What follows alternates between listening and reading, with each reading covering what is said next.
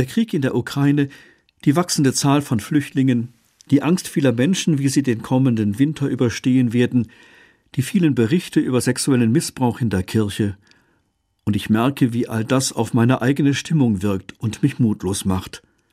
Tag für Tag transportieren Radio, Fernsehen, digitale Nachrichtendienste und soziale Netzwerke eine schreckliche Nachricht nach der anderen in mein Leben. Am liebsten würde ich mich dem Ganzen entziehen, einfach nicht mehr hinsehen und hinhören. Aber das geht gar nicht. Ich muss zwar nicht alles mitbekommen, aber ich will ja schon informiert sein, was in der Welt passiert. Ein erster Schritt, die Flut negativer Nachrichten zu reduzieren, ich lese wirklich nur noch Texte, bei denen mich die Überschrift neugierig macht und lasse anderes links liegen. Und ich versuche für mich ein Gegengewicht zu setzen, damit auch das Positive in meinem Leben sichtbar ist.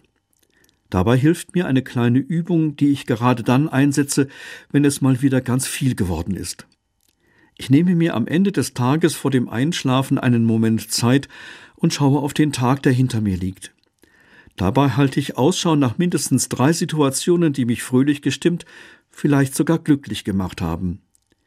Die schreibe ich als Stichwort in ein kleines Notizbuch. So kann ich sie nach ein paar Tagen noch einmal anschauen.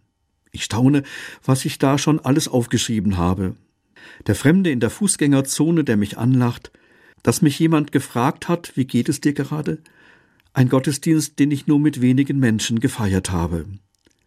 Alles keine weltbewegenden Ereignisse, aber es sind kleine Bausteine gegen die Mutlosigkeit, die sich sonst einschleicht.